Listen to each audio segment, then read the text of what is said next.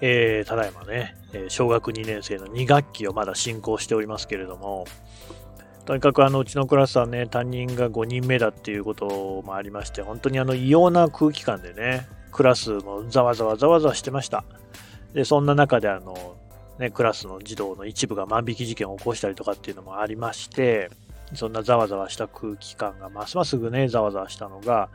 まあ、その万引きをしていたですね、ちょっとこうね、羽振りのいい派手なグループ、派手なグループだってまあ小児のせいぜいのもんですけれども、の子たちが、まあ普段からね、ちょっと目をつけて、えー、悪口を言っているというか、あからさまに悪い態度を取るですね、馬鹿にしていた、そういう女の子がいて、その間みんなが悪い女の子だったんですけど、えー、そのなんかね、道具箱とかにこう、みかんとかね、給食の食べ残したパンとか入れてるようなそういう子だったんですけど、でバカにしてたんですよね。したら、ある朝、学校に来たらですね、なんか、あの、大変な騒ぎになってまして、何かなと思ったら、その、羽振りのいい、身なりのいいグループの連中が学校に置いてってた教科書、ノートの類、うん、がね、全部ね、ぐちゃぐちゃにのりでのり付けされてましてね。もうとてもその開けない状態になってた。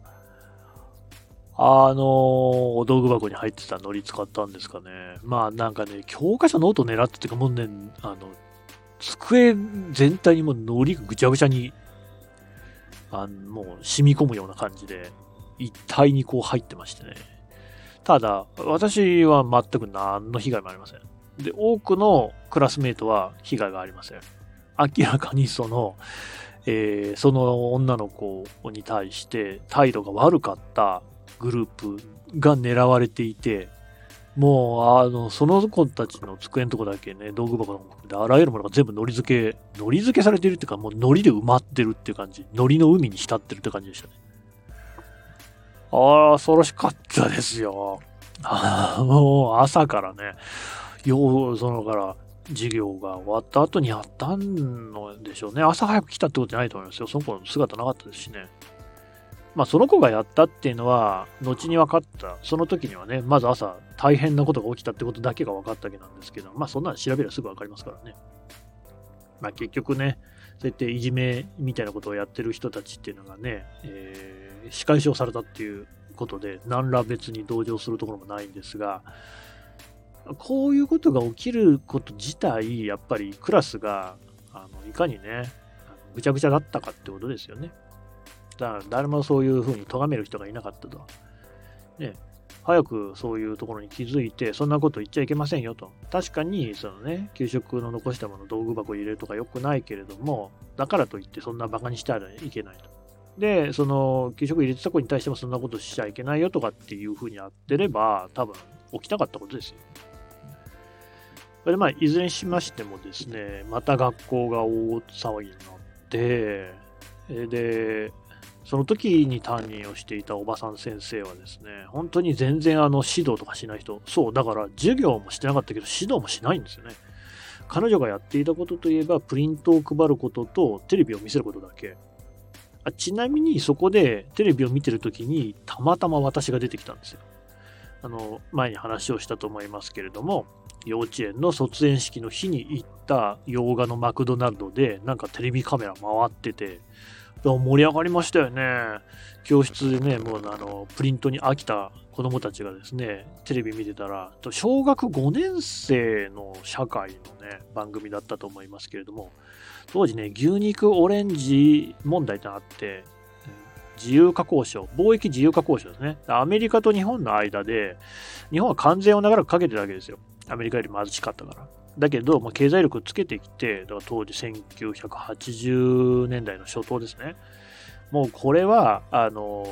オレンジなんかは、みかんが日本にはあって、アメリカからね、安いオレンジが来ちゃうと、日本のみかん産業とか柑橘類の産業が大変なことになっちゃうと。あるいは牛肉もそうですよね。日本にもこうね、牛っていうのは当然いるわけです。和牛がいるわけですけれども、アメリカから安い牛肉が大量に来ちゃったらね、これはもうあの、たまったもんじゃないと。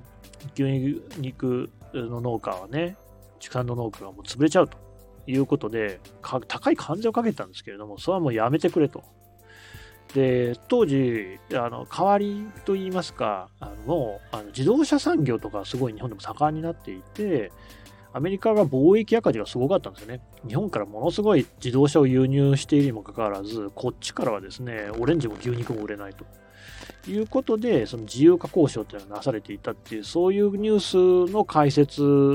動画と動画映像として、私がその牛肉をね、たっぷり使った、しかもマグナルドですから、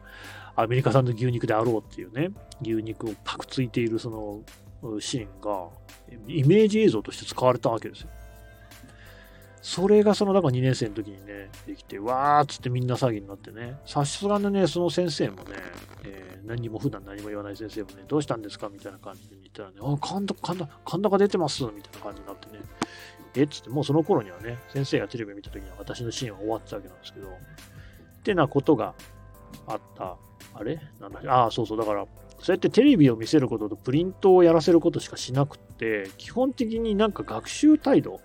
要するになんか静かにしなさいみたいなことも全然言わない先生だったんですよね。何なんでしょうね。授業の指導もしなければ生活の指導もしないっていう人だから、やっぱりそのさっきのノリの海事件みたいなことが起きるんだろうなと思いますよね。だもう、とにかくね、もうクラスの雰囲気は、ま最悪というか常に浮ついた感じの状態だったんですけれども、最後にね、真打ちが現れます。千葉先生っていうね、これもあの女性のね、おばあちゃん先生だったんですけど、私が1年生の時に担任だった奈良先生とは全くタイプの違う人で、奈良先生はとにかく優しかった。もう包み込むようなね、あの、吉永小百合さんのような感じといいますかね、うん、顔は違いますけど、そういうま優しい先生でした。ところがね、千葉先生はね、まあ、千葉っていうぐらいだから千葉真一さんと言いますかね、違うけど、めっちゃ厳しい先生で、あのーだってですよ。当時、千葉先生が言ってたのが、あの、戦時中には教師だったっていうわけですよ。あの、子供を疎開させたって言ってましたからね。疎開先でも教師をやってたって言ったんで、それってだって少なくとも昭和20年までには学校の教師だったっていうことでしょ？昭和20年ってことは1945年。には先生だった。まあ、めっちゃ若く見積もって20代で考えて、1920年ぐらいには生まれてるってことですもんね。だから、まあ、ひょっとしたら大正生まれの可能性ある。まあ、昭和一桁。少なくとも昭和一桁ですよね。だからもうね、非常にこう、なんていうか、規律を重んじる。なんで、もう、もちろん、児童に対して無容赦なし。はやったんだなとっていうね。もう非常にこう怖い先生がやってきて、ただ、だからもうね、定年はとうに過ぎてるはずなんですよ。おそらくはもうそのクラスの惨状に業を煮やしたですね、小学校側が探してきたんでしょうね。